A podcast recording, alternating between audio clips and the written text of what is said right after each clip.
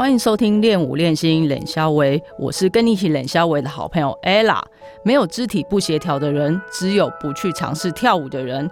练舞练心冷肖维这个节目，期盼能够借由声音的传播，让不了解舞蹈运动或想开始跳舞的朋友带来一点启发，让更多人开始跳舞，喜欢跳舞，让舞蹈成为生活里不可或缺的养分。练舞练心冷肖维每周三晚上十点更新，欢迎收听订阅。欢迎收听练舞练心，脸肖维，我是 ella。那前一阵子我们邀请到剧场爸爸，有四位爸，他们那一部剧是四位爸爸在聊聊他们的职业跟家庭啊。那有一位拉丁舞的选手，他听了之后就非常的有感，因为他也是一位妈妈，同时他也是选手又是老师。那所以呢，我们今天就邀请他来节目中跟我们聊聊，他用女性的角度跟我们聊聊他的职涯、家庭所遇到。的问题，那他是怎么样做选择呢？我们欢迎何伯珍老师，耶！耶，Hello，你好，Hello，伯珍老师，嗯，呃，大家好，我叫何伯珍，然后我毕业于中山医学大学，我最早刚开始学跳舞是在大学的时候，呃，有同学还有学弟他们说要创社，那时候就找找找咖，然后找我一起来，那目前。目前我是一个专职的拉丁舞老师，然后在台北、台中都有教课跟那个进修。你说你是因为大学的时候人家要创设，然后你是因为是一个好揪的卡就被找去吗？对，我还记得第一次第一次去的时候是啊，去一个叫清华大学，他们有带一个国标社。然后也有办一个研习营，然后那个揪我去的那个朋友，他就说：“哎，那我们反正我们想创设嘛，想试试看，那我们就去别的学校观摩一下。”然后我们就去了，然后去那边，我还记得那时候我没有拉丁舞鞋，看到人家就穿着露脚趾头的高跟鞋，我就立马到 清华旁边那个夜市买了一个露露脚趾头的凉鞋。所以你以为那个是一样的？对对对对，反正看起来都一样啊，那就凉露趾凉鞋就先上了。对，那时候很菜，所以当天晚上那个凉鞋就烂了，被我跳到烂掉。然后接下来就就就呃继续。继续去找问人家鞋子是怎么样啊，然后就慢慢的投入这个这个生活这样。所以，那你之前是对跳舞有兴趣吗？我小时候其实很想学跳舞，可是一直被我爸打枪。为为什么他要打枪你这个小小时候的一个梦想？他可能觉得。嗯，读书读书比较好，不要去学跳舞这样子，对。哦，所以他觉得说跳舞是只会花他的钱，他不会带来什么利益。那时候可能刚好社会观感对舞蹈的方面也没有那么的开放。我觉得我爸爸是相对比较传统的一个男性，所以他会。可能也担心我这个就是好动叛逆的女生会出去太野，所以他应该不希望我太野这样子。嗯，可是舞蹈其实面向也很多啊，种类也很多，那有的其实会让你反而更有气质，仪态更好。这个他都没有这样子想哎，我没有特别去问他啦，因为他也已经过世了。只是我记得。呃，我因为大学的时候学拉丁舞，然后他本来也蛮反对的，然后那时候他已经挨末了，哈，对，然后可是有一次在他在安宁病房的时候，啊，我就把我舞伴抓过去说：“爸爸，我知道你不喜欢我跳舞，可是我想告诉你我有多努力。”我就在他那边跳给他看，然后他看完以后就有对我拍手，这是呃，我觉得很感谢他最后在病危之前，然后给我的一个肯定跟鼓励。嗯，也因为这样子，我，嗯，我在大学毕业以后，我就觉得我想尝试更多不同的舞蹈的学习，然后在我身上的体验。所以，虽然我毕业于那个营养系，可我没有考营养师。我想说，以后如果我真的想考，再说。就是如果哪天不跳舞，然后你想要回归你所学的专业的时候，你再去考也来得及。对啊，因为跳舞需要。啊，尤其是如果是比赛的话，它其实需要体力，然后也需要时机啊，你也不能就是太没有力气的情况底下，然后去做一些竞赛的动作。嗯，所以拉丁舞这个部分它是非常吃体能的，你要有很好的体能。对，它是非常耗能的运动，呃，尤其像我们女儿舞者，她是穿着三寸的高跟鞋，然后用快速的移动，很多不同的动作，然后如果是竞赛的话，一一首歌里面大概一分三十秒到两分钟之间，然后你要把你的。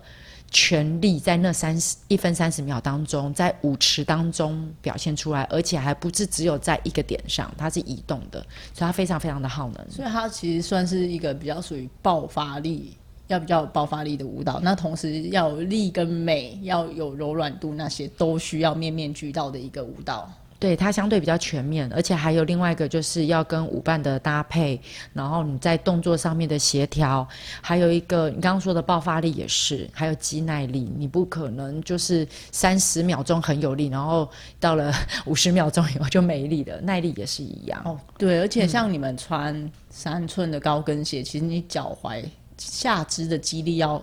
很很够哎，如果你下肢肌力不够的话，很容易就受伤。对啊，所以像呃，我之前其实我在我业余时期的时候，因为就是跳舞，然后再加上我自己算是。还蛮勤练的啦，哈，我自己觉得算勤练的情况底下，我有的时候那个脚的力气如果没有做得很好的时候，其实是会有不舒服的时候。再加上我小时候，我记得我有脚踝扭伤过，可因为小时候蹦蹦跳跳的也没没什么妨碍，然后整个那个脚踝的地方有个小骨头有点跑掉，我不以为意，可是没想到我跳拉丁舞。以后我自己因为呃强烈的使用它，然后所以在那边的关节有一些些在软骨上面磨损，还让我就是曾经痛到几乎都没有办法好好的练习这样。对，因为像小时候其实蹦蹦跳跳很容易受伤，或者是又是打球啊，脚扭到手扭到真的是很长哎。我以前小时候打球也是时不时就是去国术馆给人家敲一下，那我就想说啊不痛就不用去了。对，那殊不知，多年之后，这些都是以前种下的因，现在都要来承担那个后果了。对对对对对，那个那个遗毒要好好的去处理一下。对啊，就是像我前几年有有一次不小心在就走在路上不小心就扭到，然后我想说，我那时候也以为就好了，就是呃过呃大概半个月，我以为好就不痛了。嗯，结果呢，过几个月我就莫名其妙的腰痛。哦，对，然后我后来去看医生，那医生就说：“哎，你是不是就是看我走路什么？”他就说：“哎，我是不是因为脚怎么样？”我才说：“哦，其实那些都是不是说你不痛就不用理他了。”对，这也是我觉得我在早期刚开始学舞之后。才渐渐发现的事情，因为本来如果没有那么强度这么高的运动的时候，我的足踝是能够去支持我做一般的跑跳、行走，然后一般的比较呃没有那么吃足踝力气的一个运动形态。可是当我进入到赛场上的时候，我要做的强度比较高，对，嗯，然后也因为这样子，就像你刚刚讲的。以前觉得不痛的地方，它会慢慢的发作，然后这时候就回到要怎么去跟我自己的这个伤势做相处。因为有时候我们以为的不痛，其实是因为我们是用代偿性的方式，我们就换一个方式让它不痛，但它其实都是存在那在那边。那你后来是怎么样去处理它、面对它呢？呃。首先，我有先去找物理治疗师，然后再来我自己本身有重训的教练，然后我都会在这一些呃跟他们上课的过程，或者是微调的过程当中，跟他们聊到我现在在跳舞的现况。然后在足踝的部分，我觉得我调整最多的是我臀部肌肉跟我在大腿上面去使用上面的那个我们讲力线。的一致性，然后也因为这样子，其实我的膝盖也比较没有那么不舒服。因为有很多人跳舞，尤其是像我们跳圣宝的时候，有很多的膝盖的膝盖膝盖关节的这个运作的时候，很多人会因为膝盖伤势或者不舒服退化，然后会做一些就是呃。避而远之的这样子的哦，因为它就是因为可能肌力不足而造成退化性的关节炎，嗯，又或者是说它呃它的姿势不正确，使用的力道不正确，发力点不对，对，没有那么全面的情况底下，就会导致就是一些嗯压力累积在膝盖上面，或者是脚踝，或者脚踝，甚至是髋。因为我们有很多臀部的动作，然后很多足踝的动作，很多膝关节的动作。那这三个如果那个联动不清楚，有些人也会像你一样这样引发腰痛。对，其实这都是关联性的。想说我的脚踝跟我的腰离这么远，嗯，怎么会？其实都是相通的。对，我也很感，我觉得我也很感谢这个伤势，因为这个伤势让我有机会去好好的去微调我的发力状态，然后让我就是去找舞蹈本身它有很多种的变化，可是我可以去找我适合的做法。我觉得它不不一定是正确，可是是适合我的。对，所以你后来是改用就是你的臀大肌去发力吗？臀，然后腿，然后在三个就是三个关节，髋关节、膝关节跟踝关节的动作协调上面，去找到很清楚的微调。呃，尤其因为我们臀部动作非常非常的多，所以你们就是参考生理解剖学，然后生物力学这方面，是舞蹈科学的角度去带入，去帮你做调整。对对对，然后包含有的时候我们可能某一个动作使用过度的时候，我可能会导致某一些关节，呃的。关节跟关节之间的关系会有点错开的时候，我要怎么除了请物理治疗师帮我把骨骼结构调回来以外，我要怎么在我自己的运动上面又可以再去微调，而不是用一个比较不好的发力方式来继续做动作？对，这代偿真的是很要不得。但是偏偏我们就会想说啊，这个我们就换一个角度，当就不痛，这样就好了。对，而且因为拉丁舞的动作有的时候很大，然后大家就会求大。求多，然后就没有去注意发力的一个立线状态，然后就会导致有些人髋关节就不舒服，踝关节不舒服这样子。因为你现在是只有专攻拉丁吗？那你还有学其他的舞蹈吗？呃，我自己本身有跳骚洒，哈，我很我觉得骚洒是带给我一个很好玩，然后又很自在的一个舞科。它跟拉丁舞也有一点点息息相关，因为它是比较舒服而且比较放松一点点的拉丁舞。嗯，都是属于比较热情的，对对对，然后也比较活泼，音律很丰富。然后对我来讲，稍稍是一个比较放松，相对于国标拉丁来讲的话，因为国标跟拉丁是不是它有比较多制式规定的那个范围跟还是动作？呃，对，它有一些就是基础会有的基本步以外，其实还有一个在形态上面的要求不太一样。像你看到国标拉丁的女孩子、女性，她们的腿通常伸的比较直，所以因为这样子也有机会，像我之前早期发力比较不好，我就会让我的膝盖锁住，来去让。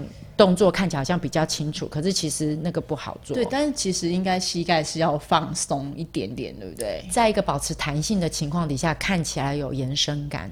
对，然后可是跟 salsa 就会不太一样，，salsa 更 smooth 一点点。嗯，对，就会更好做。所以你就是呃学拉丁跟 salsa 这两种吗？对，主要是这两个。然后 salsa 的话是就是让我自己比较自在的。那有一次，这这让我想到一件事情，很好玩。我刚开始接触 salsa 的时候，其实是因为，呃，台中有一个 salsa cubana，就是现在已经倒闭的一个那个 pub，然后他们有在推广 salsa，然后我就因为跳拉丁，我就想说。呃，这些人他们可以很自在的享受音乐，然后我就去跟着去看。然后呢，呃，在那边当然遇到了一些武林高手、骚骚高手。哦，嘿，带我好像就是因为我可能有拉丁的基础，然后带我可能就是转圈什什么比较好。然后有一次在转圈是不是你最害怕？因为你以前的脚伤。呃，应该这样说，我没有尝试超过转，在跳骚骚之前，我没有尝试。转过超过两圈，因为我曾经一刚开始跳舞的时候，半圈都转不稳的。哦，是因为就是脚踝会影响到你的平衡跟步态。这个我倒没有深究是不是因为这样子，或者也许可能当时，也许也许是这样，也许是当时的肌力还没有这么的。足，我觉得比较是这个问题，比较可能是自己技术没那么好，半圈都不稳这样子。好，那就是可能有有可能是激励的问题，有可能有可能。嗯，好，那你刚刚说你去那边很就有高武林高手带你跳。啊？对对对，然后我还记得，呃，那个时候就有一个就我之前的骚骚老师，他现在人在澳洲了，然后他就发现我好像还算。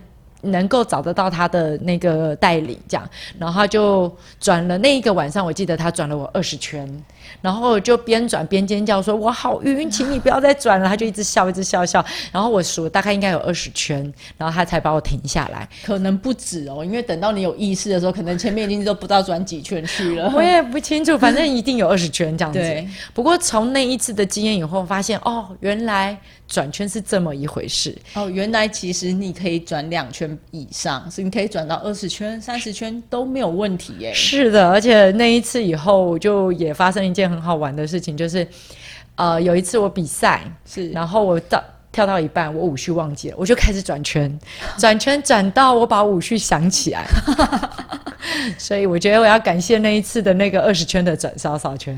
所以当你忘动作的时候，你可以就是开始试试着转圈，其实是一个很 很好掩盖过你忘动作的一个。对对对对，我就负责像洗车刷一样，咻咻咻咻咻咻咻咻咻咻咻咻咻咻咻转过来，然后看到他，然后哎还没想起来，再继续转另外一边这样。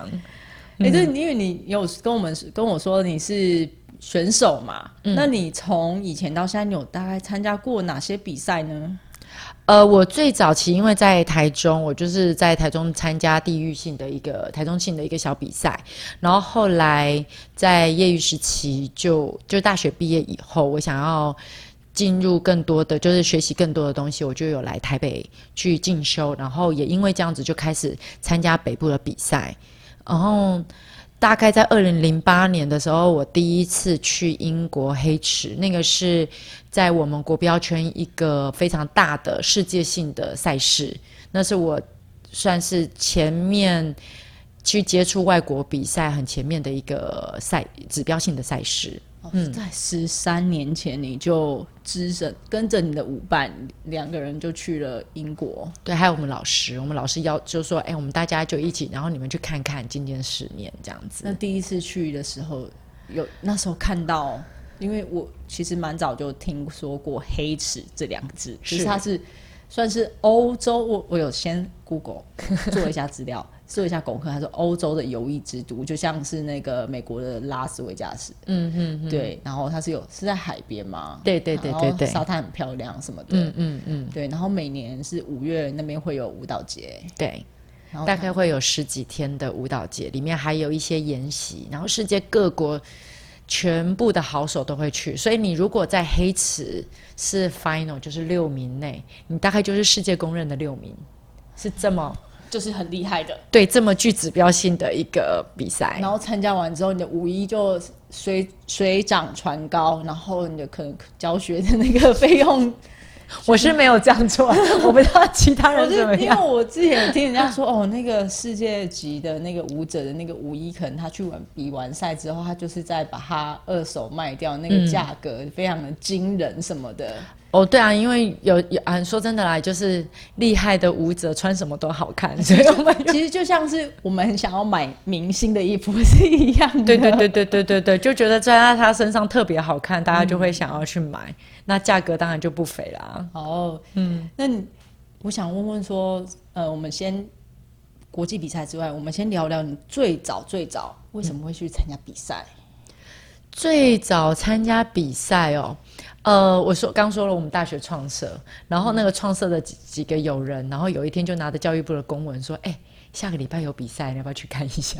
下个礼拜有比赛，那那时候你学多久？大概一周，一周，所以你学了第一周，然后。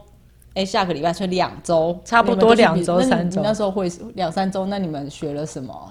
哦，这个这个真的很好玩，因为我们就在隔壁的那个中心大学，我们学校附近的中心大学有一个国标社，然后他们也是他们在社社团团练的时候是找他们的学长，我们就紧急抠那个学长，因为那时候我们是跟着他们一起学习，嗯，紧急抠那个学长说学长，你可以帮我们就是编个舞序，然后我还记得那个时候是大概七点多，然后很黑，因为中心大学的那个校园其实路灯没有很多，我们是在某一个礼堂还是某一个教室，因为我对中心大学不熟，我们在他们的门口某一个教室的门口，然后去排对排那个舞序，排完以后确定音乐拍子都对，然后我们下个礼拜就去比赛了，这样。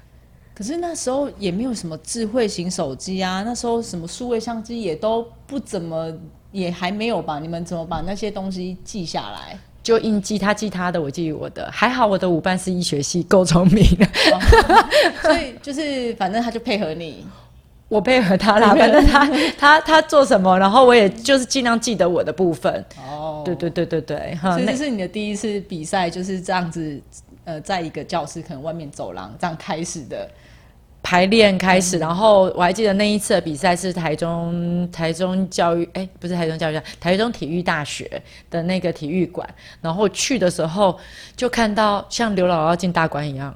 大家所有的人都非常的猛，然后转圈咻咻咻，对，还是转圈咻咻咻，然后那个那个表情神情都非常非常的自信，然后就站在那边看着他们，然后就哇哦！不过那个时候我已经买舞鞋了，就是不不是那个那时候已经不是那个夜市的那一双了，对对，清大那个是我刚开始大概一两天然后去的，所以你们你们第刚开始学的第一两天，你们就去。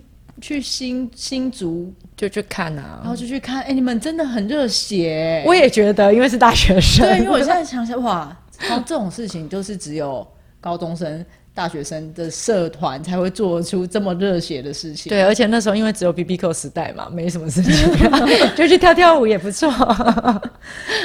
所以你你去到现场看到大家咻咻咻，然后转圈转圈，那你心中有有觉得压力很大吗？我觉得不会诶，我那时候就觉得哇哦，好多高手啊，很兴奋。然后还记得那时候有一个非常就是呃有名的职业舞者，刚刚好那一天也有比赛，我就看到他的腿，哇塞！总有一天我也想要像他一样，那个腿那么会弹，那么会踢，然后那么能够移动这样子。所以你那时候就给自己立下的一个目标，就是想要跟他一样。就朝他那个方向前进。对，我觉得想起来，他应该是我一个很具指标性的一个偶像。然后再来，也因为这样子，我在大学毕业以后，我就觉得，嗯，先先先放下营养营养系考营养师的这件事情，我想好好的去学舞跳舞，然后看我身上还可以做些什么。哦，所以你是大三的时候开始接触国标？对。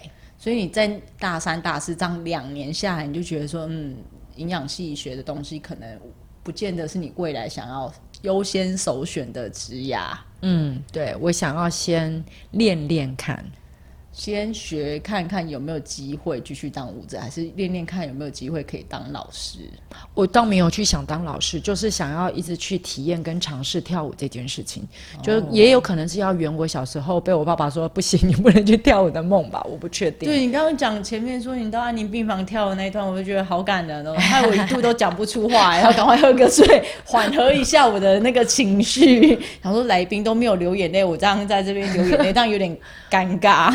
嗯，对，所以当时他就是认可你之后，你就觉得你要全力以赴，就会觉得说，OK，我爸爸终于觉得啊，我可以，我做这样子的事情还不错，而且不是如他所想象的，就是这么的叛逆啊，或者当然因为我小时候很坏，所以 所以我觉得他认可我，算是一个给我一个很大的鼓励。嗯，嘿。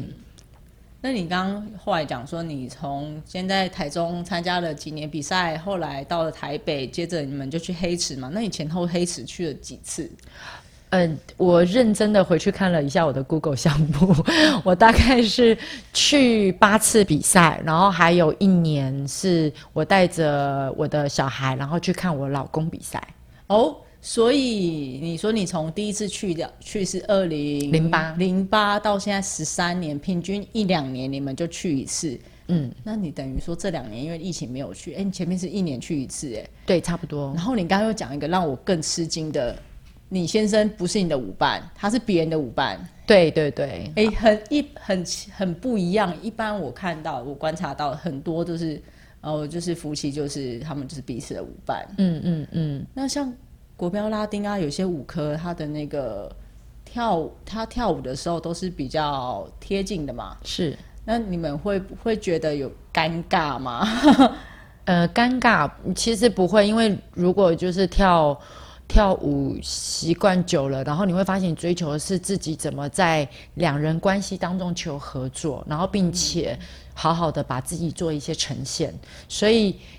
所谓的尴尬事情，其实通常不太会发生。所以就是就像有些有些先生，呃，有些男性，他可能就不喜欢他的太太去跟别人去一起去跳舞，嗯嗯，或者有些太太他就不喜欢他另外一半去跟人家跳，嗯但是你们家很特别，你们是有各自的舞伴，对，呃，我其实有跟我先生曾经去黑池比过一次，然后那时候也是因为脚伤的关系，因为他比较呃喜欢摩登舞，那我个人喜欢拉丁，可是我那时候有跳摩登，那我跟他说我脚踝可能没有办法承受摩登舞这样子一直要上上下下，就意思是说就是要蹲起升降的动作，我脚踝可能吃会比较吃力，我就强烈建议他说，就是他要不要找另外一个人合作，因为他我 我也希望他能够冲出一些成绩，然后去做一些追求。所以我说我的脚没有办法的情况底下，你可以找试试看找别的舞伴来跟你一起跳摩登，然后我也在这个时间去治疗我的脚。然后好好去微调我自己的那个腿部的发力那些的。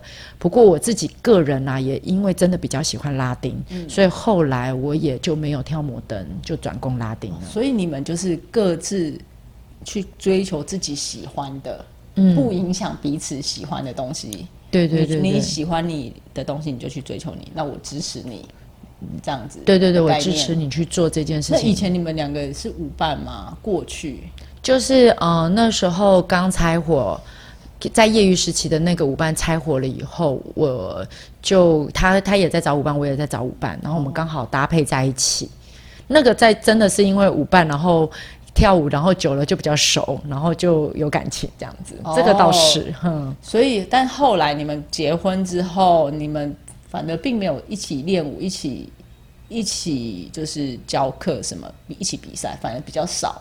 对，因为他就是就我说刚刚脚伤的关系，所以就是希望能够彼此都能够给自己一点空间，然后去做一些自己想追求的，例如他跳摩登，我跳拉丁这样。嗯，那你去黑池这么多次啊，有没有比较印象深刻的事情？印象深刻哦，有啊，有一次就是在一样是业余时期，那时候真的太菜，其实是很容易紧张。我本来就是一个容易紧张的人，所以我还记得五月份的黑池对我来讲还是算比较寒冷的，所以我就会常常带着围巾去做一个团练习的动作。然后有一次在比赛。那一场比赛前，我就围着围巾，然后穿着我的漂亮的摩登舞第一大蓬裙，然后我还记得我围巾是红色的，暖暖的，我就觉得它太温暖了，我就跟着让它一起跟着我一起上场，就是忘记它的存在。对我完全忘记，直到那个老师在旁边跟我们一起去的老师说：“你快把你的围巾拿下来。”然后我才发现，我把围巾围在身上，当成舞衣的一个部分。那时候都已经要上场了，已经站在场上。那你后来怎么把那个抛出去？没有，我在还我还没有接我的舞伴的时候，我就赶快把他拉，然后丢到旁边去。就是好像是一个跟大家致敬的动作嘛。我也不知道人家会不会觉得那是致敬，我只觉得我很囧，囧到我那一首歌怎么完成，其实我都不知道。可是你一直在回想，怎么会把围巾戴上来？对，然后我就是傻笑，傻笑到老师说：“哎、你这支舞跳的还不错，因为你看起来很愉悦。”我说：“我只是在傻笑而已。”这样。是因祸得福哎、我也不知道，因为真的太紧张了。那时候刚开始去的时候，嗯，所以那是前面第一次、第二次这样。对对对，我已经不记得第几次了，因为去那边的真的都是高手，哼，觉得自己自己在那边好像可以可以做些什么，可能又不能做些什么，然后就会很紧张。这怎么说可以做些什么，又不能做些什么？就是我原本准备的舞步好像还可以这样跳，可是旁边人在那边咻咻咻的时候，我好像又跳不太出来。哎呦，他怎么这么厉害？又那咻到我这来了，就我有点像，有点像在做那个复兴号，可是旁边高铁就这样咻这样子过去的感觉你就你就这样子一直看着他们，我就只能抠抠抠的慢慢的移动到目的地。哦，就就是的概念按照自己的 tempo 这样。对对对对对对对。那你这样去了这么多趟啊，就是你觉得你有什么样的转变？对我来说，呃，去国外比赛，尤其是像英国黑池，因为它的赛事时间很长，大概十天左右，我觉得我有机会好好的去看见不同的舞者怎么练舞，哦，怎么进修，怎么去调整赛事的节奏，然后当然也会看到很多形形色色的人会。会吵架，会争执，可是也有看到很多是用一些很正向的方式去迎接他们的比赛。哼，可是像呃，我知道很多选手其实都会蛮在意成绩的。是那你因为那边高手这么多，可是当你觉得成绩不如你理想，像你第一次去比赛，你你可能成绩也没有你以前预想去比赛之前的预期啊。嗯，那你参加这么多场比赛，你都是怎么去调试自己的心情？嗯，我觉得在英国黑池有个很棒的好处是，它的它可以让我们在那边练舞，所以我们在就是它会有练舞时间，嗯，所以每一次练舞，我们就有机会去揣摩不同的舞者当下。我觉得啦，如果我真的很在意成绩的话，我可能会真的跳不好。可是我还蛮幸运的是，我有点像傻，有一点傻劲。我去那边就是看人家怎么变厉害。所以我就是保持这样看人家做些什么，然后我也想要在那个舞池当中去尝试做些什么。所以成绩的优劣对我来讲，倒没有到这么的影响力那么大。它是重要，但它不是最重要的。不是我去英国黑池的原因，不是你去的主要目的。你去的主要目的是想要你想要看看别人到底怎么练舞，怎么去培养这个舞感。然后怎么样去提升自己？对，怎么在这么多高手环视的情况底下，他们依旧能够去展现他们目前拥有的最好？我觉得这是我去那么多次以后，我觉得我最大的我经历跟体悟。然后有一次，我突然觉得我好像能够，就像刚才讲的，我能够站在那边跟他们一起咻咻咻一点点，我就觉得哇。跟之前前两年、两三年是不一样的，所以就是像就是这样子，慢慢的其实有影响到你，然后你其实是内就是间接的，就是内化成自己的能力，然后就在进而就表现在舞台上。对，我觉得那个那个的环境是在台湾或者是说小比赛是看不到，你必须要这么多高手，这么多这么好的场地，这么。多的很棒的评审，top 的评审才能够综合起来的。嗯嗯，那你前面刚刚是说有一年你带小孩一起去，呃，对，所以现在已经有小孩喽。有，我小孩六岁，六岁。对，哎，但是我之前听有些人讲说，哦，就是因为他很，因为像你现在还在比赛嘛，你是现役选手，那他就会担心说，他会这样子结婚。结婚是一件事情，生小孩是一件事情。生的小孩就是可能会中断他的选手生涯嘛，然后所以他就可能他们夫妻可能就讲他不生。可是你生了小孩之后，你是还有花很多时间陪他。对我，我生小孩。以后，因为我是属于那种就是亲密育儿，然后简单来说，就是我希望我那时候给我自己的期许是，我亲喂，然后以及小孩自然离乳。自然离乳的意思就是小孩能哪一天跟我说妈妈，我现在不想喝奶奶了，然后我就说好，可是我不会强迫他不喝。所以他是真的有一天跟你说他不要再喝了吗？他说我不需要了。他自己这样主动告诉你，对，他就喝一喝，然后跟我说，我我不太需要，然后真的从此以后他也再也没有喝过，完全没有。我还记得那时候五岁，五岁，五岁三个月，我就把那天有稍微用我的 Facebook 记录下来。但一般不是都喝到一岁，或甚甚至还不到一岁就换？换就是可能副食品什么之类的，副食品也是有啊。对，因为我不是我不是妈妈，所以我可能 没有办法问的这么的那个精确。我只就我可能看到身边的朋友这样子，嗯嗯嗯。所以，所以你这样子一直喂他到五岁多，嗯，所以等于说这段这五年多的时间，五年加上前面怀孕，嗯，将近六年，那你你就是很全心在你的家庭生活吗？其实也没有哎，这。也是我觉得，呃，最大的困难就是在这几年当中，最大的困难是我要一直去面临到，因为我真的很喜欢尝试去把自己的身体做就是学习，然后舞蹈可以做什么，这是我自我实现的部分。然后另外一个，因为我又希望我能够陪伴孩子多一点点，所以在育儿的家庭生活，还有我自己的事业，包含教学。还有进修，我觉得我一直都很纠结，说我要怎么去调整这样。那你想要三个兼顾，可是人家不是都说鱼与熊掌不可兼得，啊，你还三样，那你都怎么兼顾？时间怎么安排？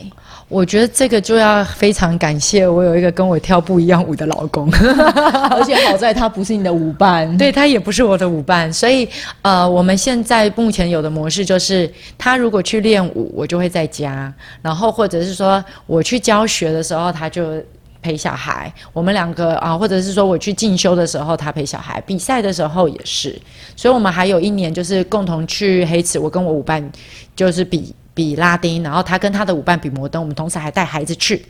然后就在团练，就是那个大练习的时候，我们在场边交接。拉丁时间到了，啊，换那个小孩给你们了。对对对对对。然后摩登时间到了，啊，换我来这样子，我们就交接小孩。基本上是几个家庭一起去啊？呃，两个家庭。所以你的舞伴跟他的舞伴是有关系的吗？没有没有没有没有没有。不好意思，因为我不知道。没有没有没有。所以他的舞伴是另外。另外的舞伴，所以跟你的舞伴他们是没有没有关系，没有没没，呃也呃就是朋友啦。然后我的舞伴他自己本身有两个孩子，哦，所以你们等于两个家庭四个大人，然后哎另外一个就是可能个体户，然后你们带了四个小孩去。呃，我我只有一个小孩，这样子，他两个，所以一共加一个这样子，对，带三个小孩去。那个时候他还没有生第二个，他是现在有第二个了。哦，好，所以那时候我们是两个孩子，然后跟呃，他跟他太太，就我舞伴的太太也有一起去。哦，是，那他没有比赛吗？他以前也是舞者，不过他就是嗯，对于小孩可能更比我更挂心，所以他现在就是比较专心的全职在照顾他的孩子。嗯。原来是这样，所以他其实对于跳舞这件事情，我想他还是应该是蛮向往，不然他不会就是千里迢迢陪着他的先生带着小孩一起去。对啊，对啊，对啊，我觉得跳舞的人其实都会很爱舞，所以我们就不得不 也不是啊，就是让自己会非常向往，就是能够一直有接触舞蹈的生活，也希望他有一天可以赶快回到舞蹈的世界。对，对，对，对。所以呢，刚刚你说就是因为你们时间上都可以。分开安排嘛？那万一这三个突然就是有一天就是时间没有办法分开，就是全部都冲嘎在一起怎么办？你会怎么选择那个优先顺序？我曾经问过我自己，如果同时像你刚刚讲的三个呃小孩练舞跟进修还有比赛，算是我个人的部分；另外一个是教学，三件事情如果同时卡在一起，我会选什么？我就会把顺序安排成小孩，然后第二个其实是我自己的。跳舞比赛生涯这件事，第三个才是事业，就是教学的部分。所以我觉得什么反正教学放在最后，可是人家不是说要就是没有钱万万不能嘛？对，所以我就让我自己就是过得去，其实就可以了。我还是希望自我实现多一点点，哼。所以而且先生也回去赚钱，也是。然后而且在。呃，刚开始的头两年，因为孩子就是轻微的关系，他又不是非常好带的小孩的情况底下，我曾经呃带着他去台中教课，然后我就边教课，然后边用背带把他背着，哺乳巾一挂，然后他就边喝那个奶奶，然后我就边跳舞边教学。那个是在头两年的时候，我最常遇到的。所以他假设说，哎，他睡着了，你就赶快把他放下，继续跳。对，继续教。然后他哭了，我再然后就赶快再把他弄上来，弄起来，然后哺乳巾一挂，然后就继续让他继续喝。喝完以后，他如果睡着了，我可以放就放，不能放我就背到他下课。背到你下课？对对对对，背到我下课。妈妈真的很伟大哎。很辛苦哎，而且如果假设说他两岁，两岁应该蛮重了吧？就对啊，然后那时候有的时候是可以把它放到娃娃车上面，可是还是大部分的时间，只要他有哭，我又不想要太影响学生学习的情况，就一定是把他背起来喂奶。可是你总没有想说，就放在台北啊？就是你的家的人，你们家人可以帮忙看看顾一下。到了比较后期的时候，他因为有介入副食品，然后他的食物需求就不是单纯从母奶来的时候，我就尝试，譬如说我可能短时间去去台中一下下，然后再回来。等一下，你的去台中一下下是去一小时，教完课一小时，然后可能大概半天，半天就回来，半天，对，真的很拼呢。我到目前为止也都是这样子，因为我有答应过我小孩，我每天要送他上学，所以我去台中。一跟三去台中，可是我早上送他上学完，我就去台中，然后晚上再坐最后一班车回来。那谁去接他下课？下课就是如果我这样子的话，就是他爸爸。哦，所以就是你送他去上学，但是爸爸会去接他下课。对，我们就会有分配时间，或者我们两个如果都有时间，我们就一起去接他下课。哦，真的很幸福的小孩呢。呃爸爸刚刚好，也还蛮不赖的。对啊，我记得我小时候都是自己走路回家，走超远的。对，那像你刚刚前面说，因为很多人可能怀孕过程是蛮辛苦的，他就可能不太适合跳舞，或不太适合继续练舞这样子。那你怀孕过程中有继续跳舞吗？有，我一直跳到对，而且那时候我因为还是在台中教课一样，台北进修这样的形式，我其实没有变过，大概持续了十十年多，所以我那个时候大概教到七个月左右，快八个月，那时候肚子非常非常的大，我又担心万一我在台中、台北的路程当中破 破羊水要生了怎么办，所以那个时候才才搬移到台北来，要不然我其实很想教跳到。要生前一天，然后再再去到那个妇产科医院这样子。对对对对对。然后我还记得有一次，那个时候真的是七快七呃七个月快八个月，肚子很大的时候，我还上一个外国老师的研习。那个时候是跳绳吧，然后老师说有没有人想要出来示范，然后就顶个大肚子，然后出来示范一下。然后老师只放了十五秒的音乐，然后就叫我回去。他大概怕我 突然跳 一跳就生出来，对，跳着跳着小孩就掉出来了。对对对，他很紧张。可是你可是你可以做的很好，为什么老师不应该害怕啊？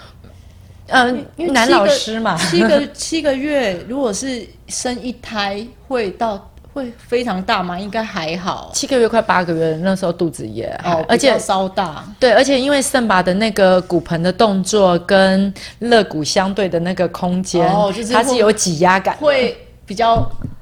激动一点，对对对对对对对，也因为这样子，我觉得是不是我一直跳舞，然后小孩就从胎位很正变胎位不正，我也 不知道是因为这样子。好，我们这个就不用多想了，因为反正后来你就是把他生下来，也好好把他养到现在，已经六岁上小学了嘛，他也还蛮蛮长得还不错这样子。那你觉得你还有没有什么想要跟大家分享的呢？嗯，我刚刚说过，就是因为我很想。就是好好去学习跳舞，然后也尝试去一直去做比赛的动作。像我今年四十三岁，我还是持续在舞池里面去做竞赛。其实是因为自我实现。然后育儿这件事情，就是有了小孩以后，算是我人生很重要的一个分水岭。我自己觉得，可能大部分的女性都。会面临到育儿跟职涯生活或者自我实现上面的一些调整，或者甚至是冲突，或者是说他到底要怎么选择？就是你说有冲突之后，他到底要怎么选？对，然后我我觉得就我自己本身的经验，我觉得过程当中当然就会。